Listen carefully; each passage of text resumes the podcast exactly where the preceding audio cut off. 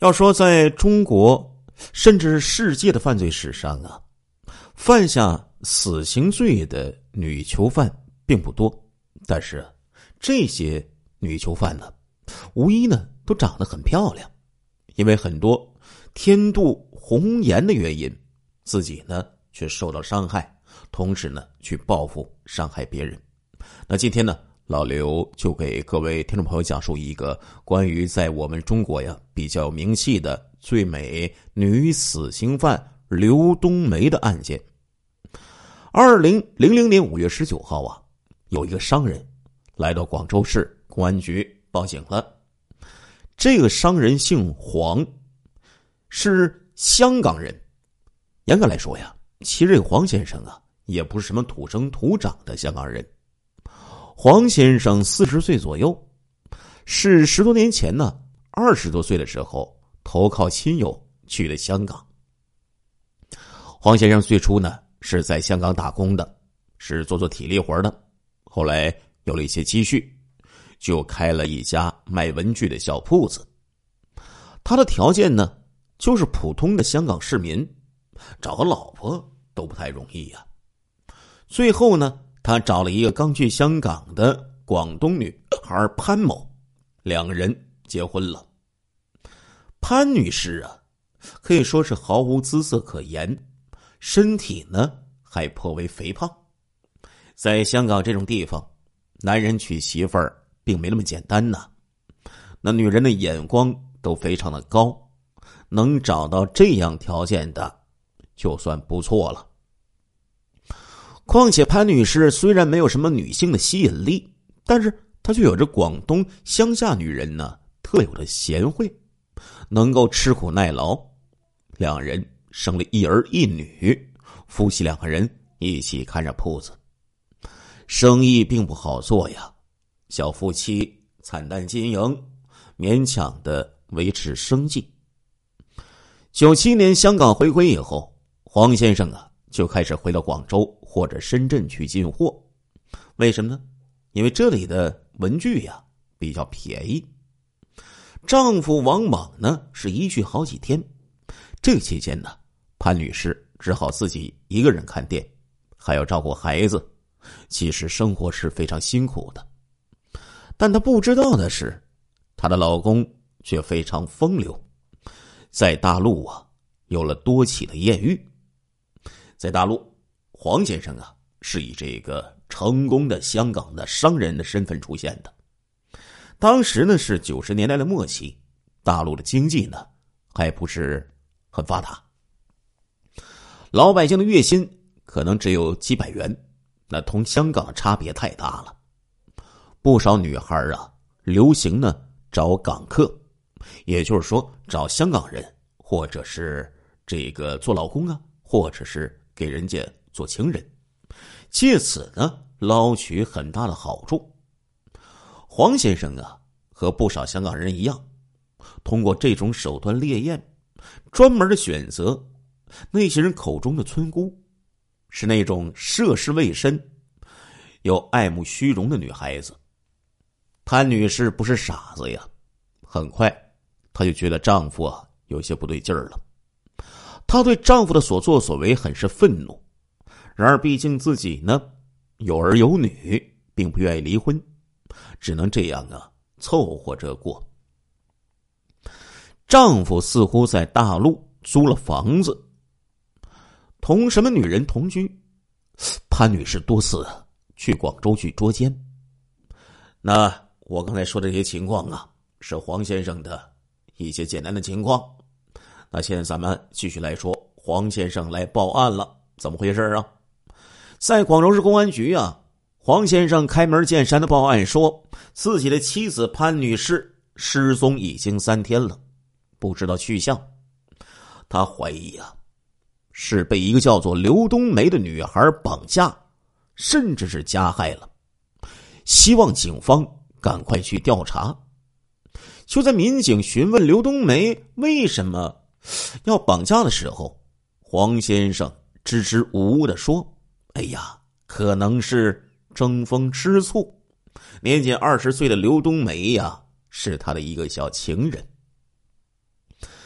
那这个报案的人是香港人，失踪的人也是香港人，这个案件就非同小可了。在潘女士报案之前的两天呢，有几个捡垃圾的工人呢，在珠江里呀，就发现了一个漂浮着的蓝色的行李箱。工人把这个行李箱打捞上来，然后打开一看，差点被吓出尿来呀！为什么呢？因为这行李箱里装的，赫然竟是一些碎尸啊！经过法医的拼接，警方发现，这是一个女人的四肢和头部，没有躯干。警方比较经验，立即组织水警，在附近水域大面积的进行搜索。没过多久，又发现了另一个行李箱，里面呢是女人的躯干。经过尸检呢，这个女人大概四十岁左右，个子不高，身体呀比较肥胖，已经生育过了。对比广州的失踪人口，没有一个人符合女尸的相貌特征。就在警方调查期间。黄先生跑来报案。失踪的潘女士的身高、体重以及外貌啊，都和这个女尸比较相似。警方就安排黄先生啊，开始进行辨认尸体。黄先生根本就不敢看呢，只告诉警方几个妻子身体上的特征，包括一处胎记。经过警方反复比对，证明这具碎尸。正是失踪的潘女士。黄先生一口咬定，这是自己的小情人刘冬梅所为。警方立即啊去调查这个年轻的女孩。到了黄先生包养情人的出租屋里呀，刘冬梅已经不知去向了，所有的行李也都不见了。经过对房屋内部的检测，并没有发现呢有血迹。和其他凶案的痕迹，即便如此，刘冬梅突然失踪，这说明她确实有一定的嫌疑。根据黄先生介绍，刘冬梅的老家呀是河南省潢川县，警方立即部署人员去河南省进行抓捕工作。黄先生其实不知道刘冬梅老家具体是住在哪个村子。河南警方调取这个户籍记录，锁定了位置。到了刘冬梅老家之后，发现刘冬梅呀并没有回家。警方并没有放弃，认为刘冬梅很有可能回家躲避了，在这里部署了守候组。公安工作呀，可以说最辛苦的就是守候了，必须二十四小时不松懈的监视，还要小心谨慎。不能被人发现。守候组在刘冬梅老家监视了差不多十五天，终于有了收获。有一天晚上八点多呀，有一个年轻女人拎着旅行包，悄悄的就敲响了刘家的门。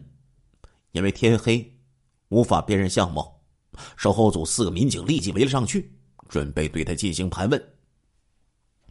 一看到有陌生男人出现呢。这个女人连旅行包都不要了，丢下包啊，撒腿就跑啊！守候组有备而来呀，分为两组进行抓捕，一组追，一组拦。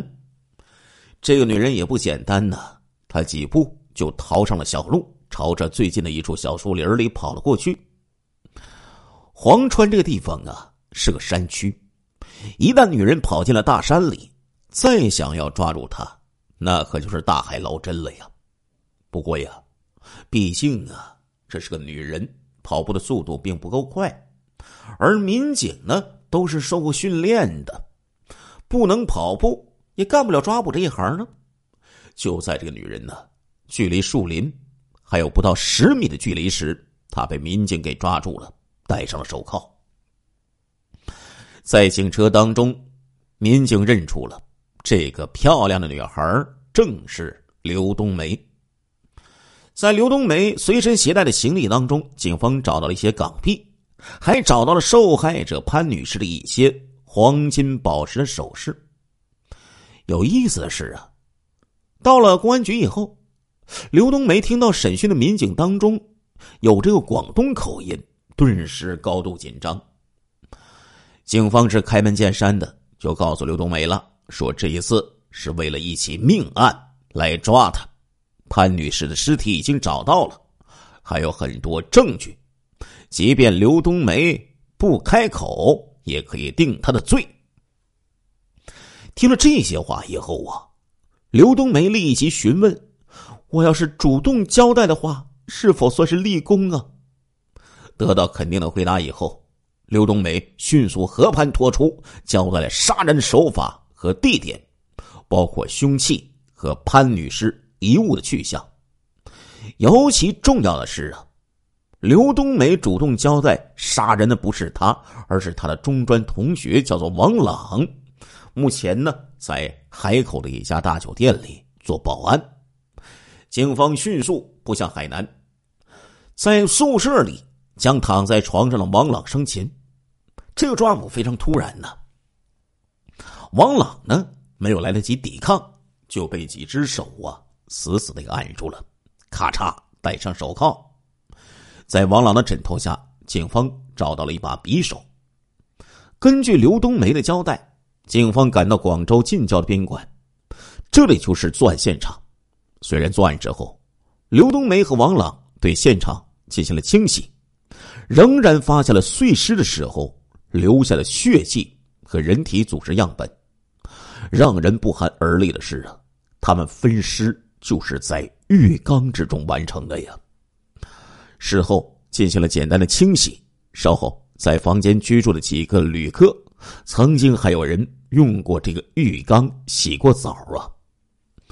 根据刘冬梅的介绍，警方又在宾馆附近水塘里面打捞出了杀人匕首和铁锤，以及分尸用的锯子。由此，这个案件罪证确凿。很搞笑的是呢，刘冬梅和王朗的口供啊有几次变化。最初，王朗承认自己杀人了。说完全是自己一人所为，和刘冬梅没有关系。他是刘冬梅的男友。听说刘冬梅呀被香港一个老头给强奸之后，才主动去报复这个老头的妻子，将潘女士杀死之后碎尸。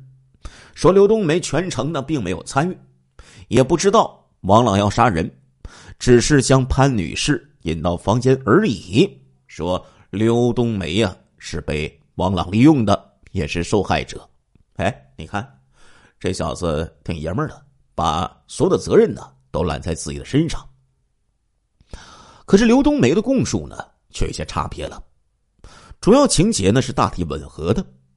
刘冬梅说呀，王朗根本不是她的男朋友，只是一个普通同学，听说自己被香港商人夫妻联手奸污耍弄之后，王朗。出于同学的义气，主动要教训黄先生和潘女士。他以为王朗只是要打这一对夫妻一顿出气呀，就将潘女士骗来了。谁知道这潘女士刚进屋，王朗突然从背后用铁锤就把这个女士给砸倒了，然后上去又猛掐她的脖子。刘冬梅说：“受惊过度，当场晕过去了。”醒来以后，王朗已经将这个潘女士给杀死了，并且开始碎尸。他无力阻拦，又出于同学的友谊，没有去报警。随后，王朗逃回海口。他说他自己非常害怕，就连夜逃回老家了。那你要是根据刘冬梅的这个介绍啊，这个案子可同他没什么关系啊，顶多他犯的是包庇罪。如果严格的按照法律条文，刘冬梅说的这些呀，还够不上是包庇罪，他根本不会受到法律的惩处。有趣的是呢，警方就把刘冬梅的口供告诉给王朗了。这个年轻小伙子一听，勃然大怒，非常冲动的就说出了一番话。王朗说了，这个事儿啊，本来同他毫无关系，自己纯粹是讲义气。王朗曾经在中专的时候啊，追求过这个刘冬梅，但是刘冬梅嫌弃王朗来自河南农村，家境贫穷，一开始呢，并没有同意。王朗这个小伙子是个老实人，他默默的帮助刘冬梅啊，做了很多事情。大概一年之后，两个人呢，才开始以男女朋友相处了。根据王朗交代，两个人仅仅限于牵手而已，接吻呢，都是屈指可数的。更别说其他的身体接触了。在中专最后一年，两个人呢分别去了广州和海南实习大半年。刘冬梅去了一家国有老字号大饭店呢做服务员后来呢被安排到饭店下属的一个赫赫有名的茶楼。王朗呢则是去了一所大宾馆里做保安。据说这个茶楼领导啊。对刘冬梅很不满意，认为这个十八岁女孩子手脚不老实，就不愿意呀继续雇佣她了。相反呢，海南的五星级宾馆呢对那个王朗啊很是满意，认为这小伙子身体强壮、老实厚道、工作认真，又能吃苦耐劳，愿意啊将他转为正式工人。回到学校参加毕业考试。和结业仪式的三个月呀，王朗和其他同学都发现，这个刘冬梅变了，同以前不同了。这期间呢，王朗宿舍的一个铁哥们儿支支吾吾的就告诉他一件事儿：这个铁哥们的女朋友啊，也在广州啊同一家酒楼里实习，看到了一些事儿。要说如果不是铁哥们儿啊，这种事儿是不应该说的。一说这铁哥们儿都有可能要做不成啊！这铁哥们儿啊就告诉王朗了，说刘冬梅在茶楼工作的时候，频繁的和一些有钱的茶客出去玩而且呢，他在半年前就已经不在这个茶楼的宿舍里住了，搬出去啊，住在了一个很大的出租屋里，里面装修的很是豪华，有很多高档电器。茶楼的人很快就发现了，十九岁的刘冬梅呀，和香港的一个商人黄先生在同居，对方呢还是有老婆的。为此呢，茶楼的负责人呢曾经批评过刘冬梅，说：“你这年纪这么小，怎么这么不检点呢？”还说要把他呀退回到学校去。王朗一开始不相信这回事儿啊。然而，在茶楼工作的女同学有好几个，王朗一一去询问，他们说法都相同。王朗是个直性子的人，顿时明白为什么刘冬梅回学校以后会刻意的疏远他。他立刻找到刘冬梅，当面的询问包养的事情，没想到刘冬梅一口就承认了。刘冬梅还直言不讳的说：“我是爱你，你也爱我。”但你做个小保安，一个月赚的钱勉强够养活自己，我怎么办呢？我不想在茶楼里面打杂，被茶客呼来唤去的，像佣人一样，你知道吗？除了那些色眯眯的中年人，其他人根本不拿正眼来看我。我不工作，你能养我吗？你不能。我还是觉得广州很好，不想回老家了。你能在广州买房吗？你不能，你什么都不能。你说我怎么和你在一起过呢？我家里的情况你也知道，我穷怕了，不想再穷了。我走捷径，也是被逼的。你最了解我的情况，你应该知道我为什么这么做。奇怪的是啊，性格冲动暴躁的王朗并没有发火，只是冷静的和刘冬梅提出了分手。随后，王朗毕业，就去了海南宾馆做保安了。工作呢也并不辛苦，收入还挺不错。在这里干了一年多，领导和同事都很喜欢他，认为呢这小伙子是一个爽快人，很容易相处。有一个本地的男同事啊，还想将自己的妹妹介绍给王朗，被王朗拒绝了。王朗说自己有女朋友，其实这是假话，他呀。内心当中呢，并没有忘记刘冬梅呀。分别一年之后，刘冬梅突然打电话给他，说自己出事了，请求他呀赶快来广州。见面以后，刘冬梅抱着王朗放声大哭啊。刘冬梅这一年养尊处优，比中专的时候啊又漂亮了许多，皮肤呢也白嫩多了，人呢又丰满了不少。见到前女友啊哭成这样，王朗是心疼无比呀，急忙询问原因。刘冬梅告诉他，他被这对香港夫妻给骗了。黄先生说要娶她，骗她上了床，随后就耍赖。更过分的是，他的老婆潘女士知道这件事儿之后，对刘冬梅呀很是仇恨，找了个机会报复他。潘女士假装啊不知道刘冬梅和她丈夫的关系，就同一个香港老头来到了广州，邀请刘冬梅吃饭。在这个期间呢。潘女士给刘冬梅下了药，导致她呀昏睡过去了。随后，这个香港老头就把刘冬梅带入到宾馆的某个房间里，就把刘冬梅呀给强奸了，还拍下了很多不堪入目的裸照来要挟她，让她不许报警。听到刘冬梅这番话，王朗毫不怀疑就相信了。顿时是怒火中烧啊！他认为自己前女友被人欺负成这样，无论如何也得报复啊！王朗提出要去找那个老头子，痛揍他一顿，逼他交出裸照。但是刘冬梅不同意，认为一切呀都是那个潘女士主使的，裸照肯定在潘女士手中，打了那老头也没用啊！王朗说：“那就找到潘女士，打他一顿。”拿回裸照，刘冬梅却说：“潘女士并不好惹，她在香港认识很多黑社会的人，听说她老爸就是黑社会的一个头头。这种人吃亏以后，一定会十倍的报复他们。”刘冬梅只是个年轻女孩，王朗不过是个小保安，哪里会有这些歹徒的对手啊？王朗一听急了，那怎么办呢？刘冬梅支支吾吾不挑明。王朗可不是傻子呀，很快他就悟出了刘冬梅的意思，那就是最好要把这个潘女士杀掉灭口，这样才能保证两个人的安全。见到刘冬梅楚楚可怜的样子，王朗竟然没有任何犹豫，立即就答应下来了。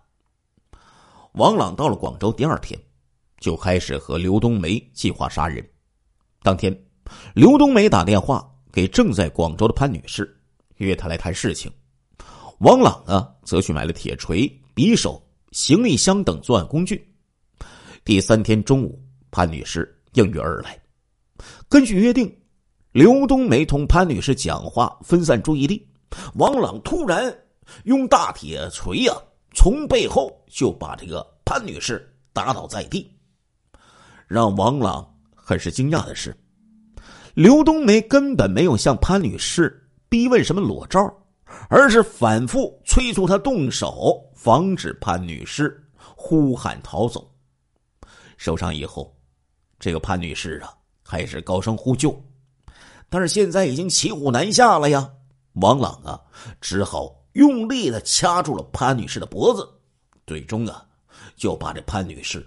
活活的给掐死了。两个人将尸体拖入了浴室。刘冬梅自称胆小不敢看，由王朗把这尸体锯成几块，装入了两个行李箱，丢在了珠江之中。这些凶器和衣物啊，则是丢在宾馆附近的水塘里。潘女士携带的港币和首饰都被刘冬梅分作了两份他们两个人各拿一份王朗来到广州，刚刚才三天，就杀死了一个人，还碎尸了。当天晚上，他离开广州，回到了海口。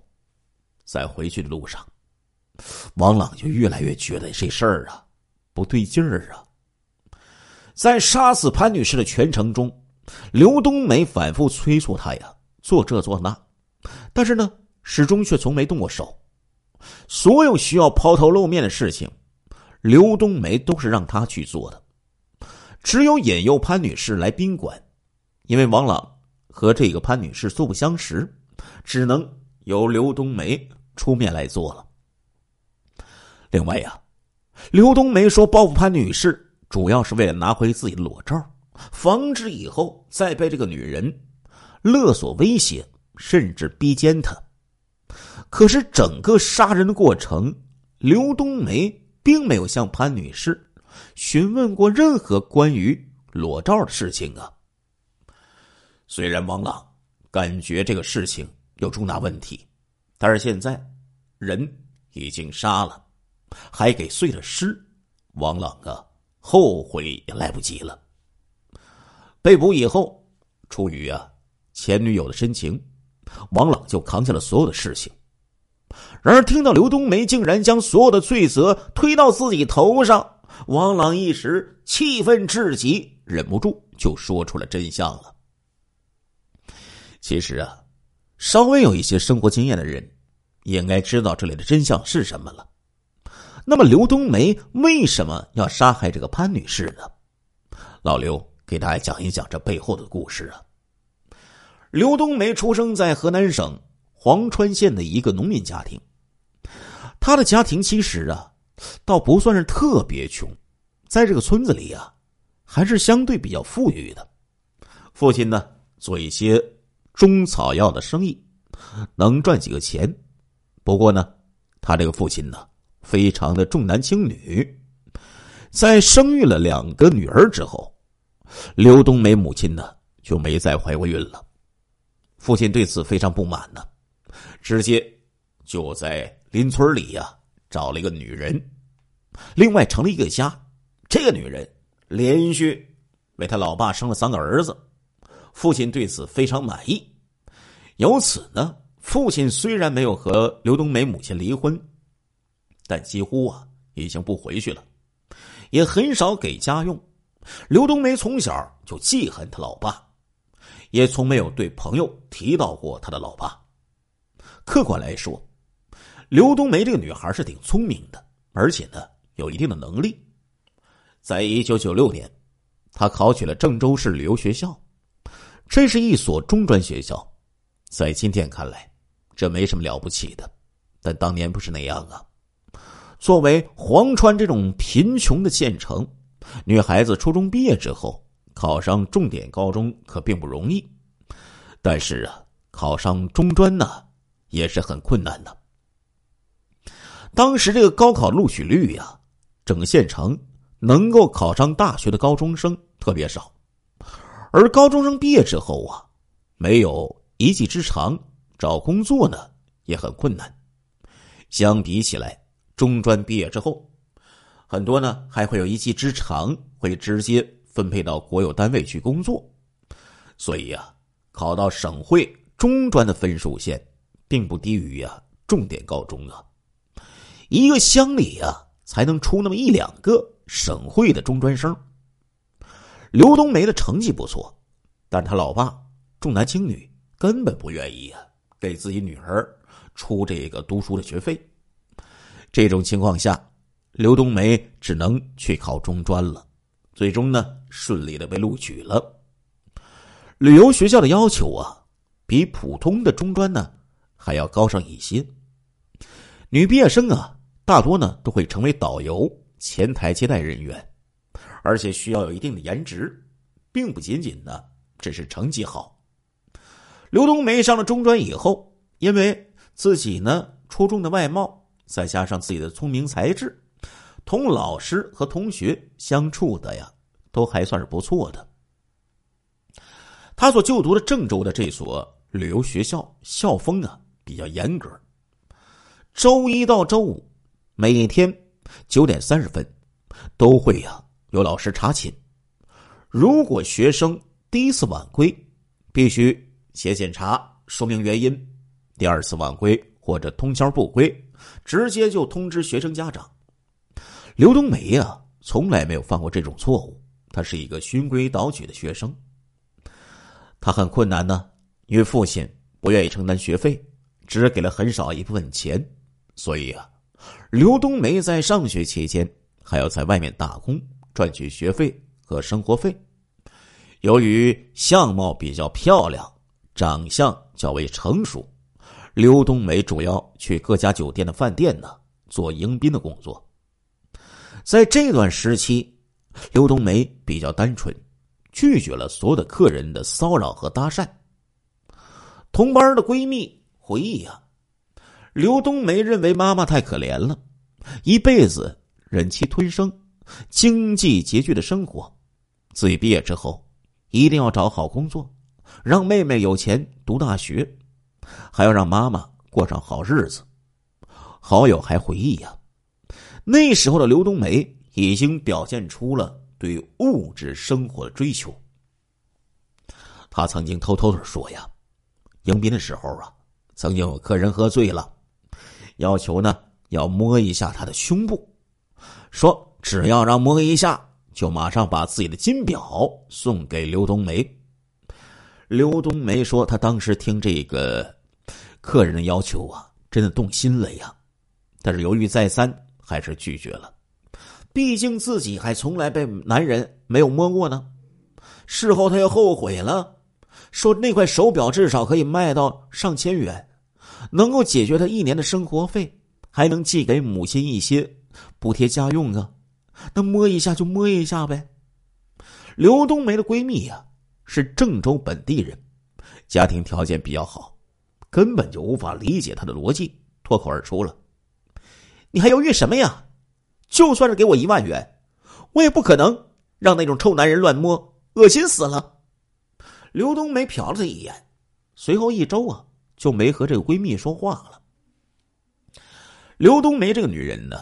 是颇有几分姿色的，但是啊，旅游学校呢是女多男少，班上啊有四十个女孩和十个男孩，在四十个女孩当中，还有不少长相比刘冬梅还要出色、家庭条件更好的，而这十个男同学中啊，刘冬梅看中了一个高大帅气的郑州的本地人，这小伙呢家庭条件也是非常好的。可惜呀，人家帅哥看不上他。毕竟刘冬梅是来自于贫穷的小县城，而且是农村出生的。在九十年代的河南呢，这个呀就足够受到歧视了。同样农村出生的王朗，来追求刘冬梅的时候，也许是被拒绝之后的报复心理，刘冬梅呢就决定和王朗。开始交往了。不过，刘冬梅曾经对闺蜜明确的说：“我不爱王朗，是他为我做了很多事，从来没有人这么对待过我。”王朗说过：“只要我说一句话，他就可以为我去死。”我觉得这辈子都遇不到这几个这样的愿意为我死的男人，所以我才选择了他。时间来到了三年级，旅游学校的学生啊开始进行实习了。刘冬梅呢和她的闺蜜啊去了不同的城市。刘冬梅去了广州一家国有大饭店里实习，被分配到下属的老字号的茶楼里担任服务员。等到大半年实习完毕回到学校时，闺蜜惊讶的发现，刘冬梅变了。她认不出来以前的刘冬梅了。刘冬梅割了双眼皮，留了时髦的发型，身上也穿着价值不菲的香港女装，整个人显得非常的洋气，不再是以前那种土里土气的样子了。更为重要的是，刘冬梅整个人的言谈举止也完全不同了。闺蜜发现很难同她聊天了。年仅十九岁的刘冬梅感兴趣的只有吃喝玩乐和购物，要么就是打扮和怎么穿衣服。更为重要的是，刘冬梅对一些传统道德观念相当鄙视，嗤之以鼻。闺蜜曾经告诉刘冬梅，交往三年多的这个男朋友有一次喝多了，差点强行和她发生关系，被她拼死挣脱了。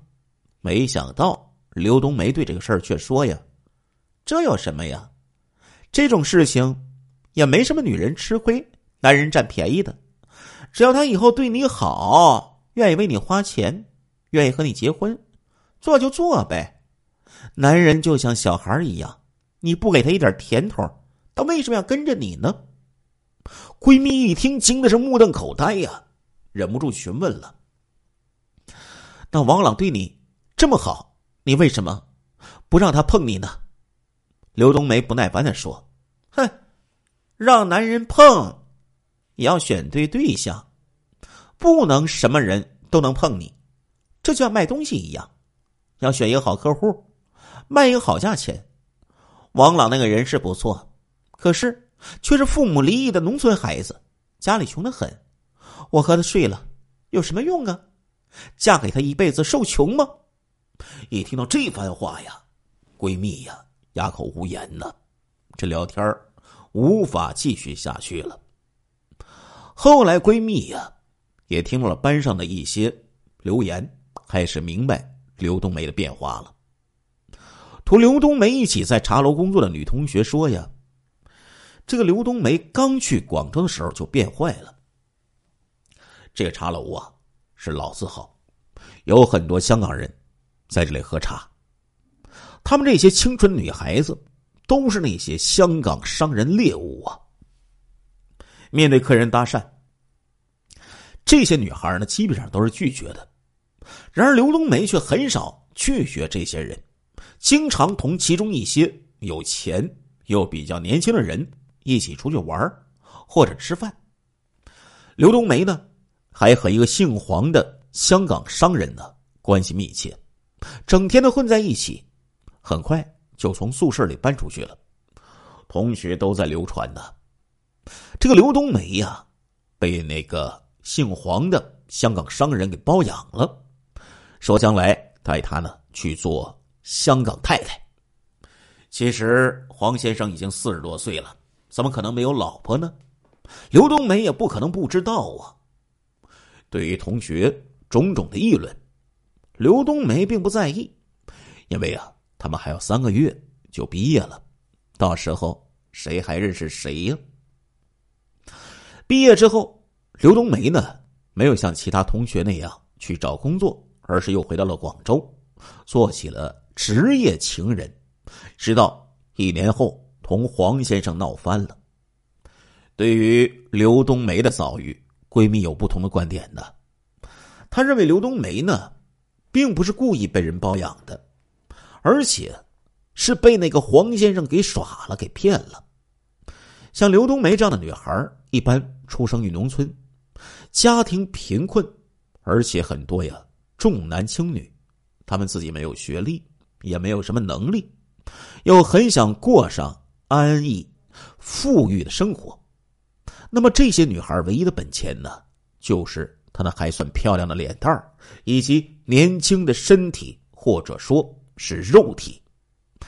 只要有钱的同龄小伙子，未必呀会看上这些乡下妹，所以呢，他们往往就会成为那些有妇之夫的猎物。很多人呢，由此就成为那些人。手中的玩物了。闺蜜认为，刘冬梅最初并不是死心塌地的要做情人来捞钱，所以对黄先生的情况并不了解。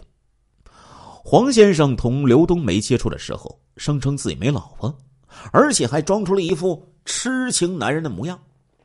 茶楼的人回忆呀，这个黄先生成天在这茶楼里喝茶，一直是喝到关门为止啊。似乎特别钟情刘冬梅，这些中年男人的把戏，也许呀，连这个茶楼扫地的老阿姨都骗不了。但是，年仅十九岁的刘冬梅未必能看得穿。况且，这黄先生会投其所好啊，送了他很多不算太贵，但是却很用心的礼物。说来说去，黄先生啊，并没花什么钱，就和刘冬梅。同居了，两个人同居之后，黄先生才承认自己呀有老婆和两个孩子，却说呢已经和老婆没感情了，早就想离婚了。于是刘冬梅就一直等着离婚，等等整了一年。期间，闺蜜曾经到广州来找她玩刘冬梅哭着向闺蜜说了很多的心事。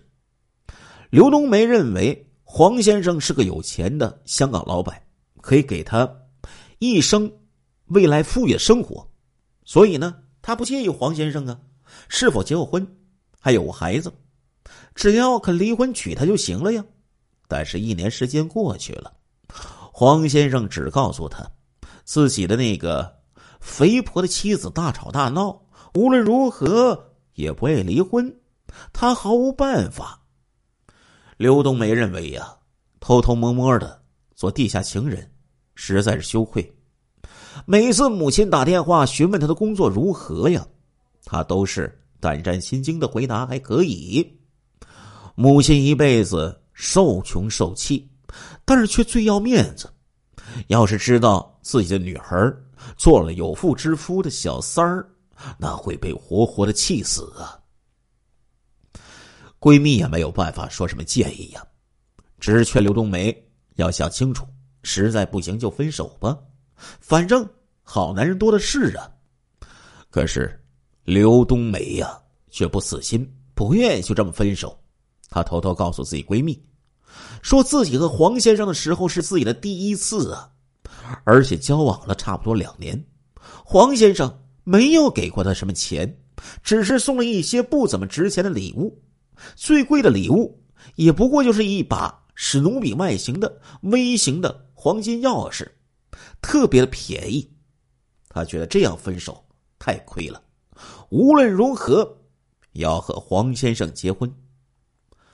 根据警方调查，刘冬梅呀还有很多事情都不知道。差不多两年的时间，黄先生根本就没和他老婆潘女士提出过离婚，甚至都从来没提起过刘冬梅这个人。潘女士发现呢，自己老公经常以做生意为借口，长期留在广州，家里店铺的一些货款呢不翼而飞。导致家里的生意经营困难，更为关键的是，人家说小别胜新婚。以往黄先生回到香港之后，都会和潘女士亲热一番，但是在这一年的时间里呀，黄先生啊很排斥和他这个肥胖的老婆同床，两个人一个月也到不起一次啊。潘女士的第六感认为，丈夫在大陆。有情况了，很可能是有情人了。于是，她偷偷的跟踪丈夫去了广州，就发现了金屋藏娇的刘冬梅。潘女士，那可不是刘冬梅那个老实巴交的母亲呢。她不愿意忍声吞气呀。虽然潘女士没敢在人生地不熟的广州大闹，但是却在香港同黄先生是大吵了一架。黄先生就把这所有的这些责任呢，全都推到刘冬梅身上了，说是这个女孩主动的勾引他，他一时经不住诱惑，才和刘冬梅发生了关系。随后，刘冬梅就套牢了他，一定要让他金屋藏娇，不然就要去大陆公安告发黄先生强奸。黄先生是被他威胁着才做了那些事儿，自己也觉得很对不起自己的妻子。人呐，都愿意相信呢自认为是真相的东西。潘女士啊，竟然对丈夫这套谎话深信不疑呀。第二天，潘女士就赶到广州了，跑到刘冬梅的住处，当面臭骂了她一顿。这期间，潘女士说了很多难听的话，说你年纪轻轻干什么不好？为什么去勾引别人的老公呢？说我老公本来老实巴交的。就是被你这个小狐狸精给勾引坏了，你知不知道？我们有两个孩子，你做这种事儿，你不觉得缺德吗？看看你屋里这些东西，都是我花钱买的，现在摆到你这里来了，你还要脸不要脸呢？你想要钱，你干嘛不去做鸡呀？躺着就能赚钱了，比抓住一个男人强得多呀！我最后一次警告你。你要是再缠着我老公不放，我就给你好看。由于刘冬梅的心虚，再加上年龄小，一开始呢，她还能分辨几句，被对方打了一记耳光之后，哎，就没敢再说什么了。骂到最后啊，这潘女士啊，是越骂越气愤的，忍不住抓住刘冬梅的头发，狠狠的扇了她几记耳光，这才离开了。被打以后，刘冬梅哭着打电话。给黄先生，黄先生这时候却颇为强硬的表示，自己老婆闹成这样，他已经没有办法离婚了。他的公司啊，有他老婆的一半股份，离婚之后企业就得垮台，自己就完了。他只能选择和刘冬梅分手了，说呀，可以给一笔不多的分手费。那说起来挺可笑的，这黄先生。哪里有什么大企业呀？就是一个小铺子而已呀。他在香港啊，也是属于底层的呀。至于要同刘冬梅分手，主要是黄先生已经玩了人家两年了，破了人家的处女身，玩腻了，想趁机甩掉人家了。二十一岁的刘冬梅却急火攻心呐，认为如果同这个黄先生分手。自己又会瞬间就从虚化的那个香港富家太太的身份跌入到北方打工妹的现实中，这是他绝对不愿意的。他不可能离开还算豪华的出租屋，再去住八个人一间的女工的宿舍啊！缺乏社会经验的刘冬梅认为，阻碍她成为富商太太的，就是那个肥婆黄先生的老婆潘女士，于是，要是决定将她给杀掉，那黄先生就可以摆脱这个肥婆，还可以得到他大部分的股份，完全有条件娶刘冬梅了。在刘冬梅看来呀，黄先生啊，无疑是爱她的，况且自己年轻漂亮，黄先生怎么可能不要她呢？去选择那个肥胖的中年妇女呢？刘冬梅在广州没有朋友，都是自己一个人独居的。也许她的思维呀，一直呢都有偏执的问题。她越想越觉得，杀人这一招有道理，一定要这么做。不过刘冬梅是个非常瘦弱的女孩，要去杀死看起来挺有力气的那个潘女士，她完全没有把握呀。这种情况下，他想起了王朗。那个可以为他一句话而去死的前男友，他心想，只要利用王朗杀了潘女士，自己就成功了，可以去香港享一辈子清福了。自然，刘冬梅并不爱王朗，但是呢，却不愿意无故的去害他，更别说让他犯下杀人罪了。然而在他看来，此时啊，是他一生。最为关键的时候，如果失败了，再回去打工，做一个低三下四的服务员刘冬梅呀，觉得还不如死了。这种时候，他只能为了自己的幸福，牺牲似乎是无足轻重的王朗。于是，他就把王朗啊骗到了广州，又编了一套被潘女士找老头子强奸和拍裸照的瞎话。果然，这王朗啊，同以往一样，毫不怀疑刘冬梅的话，咬牙切齿的说要替他报复。于是，刘冬梅就顺水推舟提出要杀人。随后，他打电话啊给潘女士，谎称决定和黄先生分手，但是需要得到五千港元的补偿，因为自己呀曾经为他流产过。这边啊，其实人家潘女士也不是什么恶人呐，也就是只是一个普通的家庭妇女，她也很心虚这件事儿。毕竟自己呢人老珠黄了，身体又肥胖，见到年轻美丽的刘冬梅，有一种内心深处的自卑感。她害怕丈夫选择这个小狐狸精同自己离婚呢。这一次，刘冬梅表示愿意分手之后。潘女士啊，急匆匆的带着五千元的港币，赶去同他见面，试图呢彻底了结此事。结果她刚一进屋，就被两个人暗算，被活活杀死之后碎尸了。发现潘女士失踪三天之后，黄先生知道出事了，立即就找到刘冬梅询问情况。刘冬梅只字不提潘女士，却憧憬着两个人结婚之后的幸福生活。黄先生感觉到汗毛倒竖啊！没想到自己玩女人，结果就玩出了这种可怕的结果。他立即选择去报警了。这个呀，就是整个的刘冬梅杀人的故事经过了。王朗和刘冬梅两个人被捕之后啊，其实王朗已经扛下了所有的罪责了。只要刘冬梅啊什么都不说，他应该没什么大事儿，最多会作为一个从犯判个十年八年的。可是刘冬梅被捕之后，立刻就将所有罪行全部推给王朗。也许他最初就是这么计划的呀。这让本来想扛下罪行的王朗突然悟出了，他被利用了真相。恼怒之下，他也做出了另一份口供，说出了实情。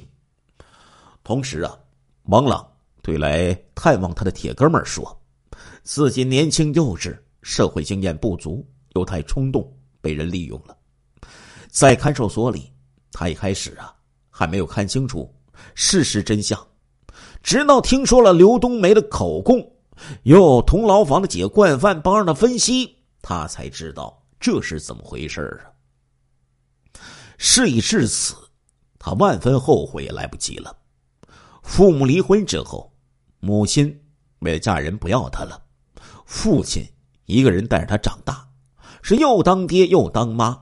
虽然父亲经常打骂他，让他曾经很是仇恨。可是现在回想起来，才知道父亲都是为了他好啊。怕找一个不好的后妈会虐待儿子，父亲一直都没有结婚，一个人生活了十多年之久啊。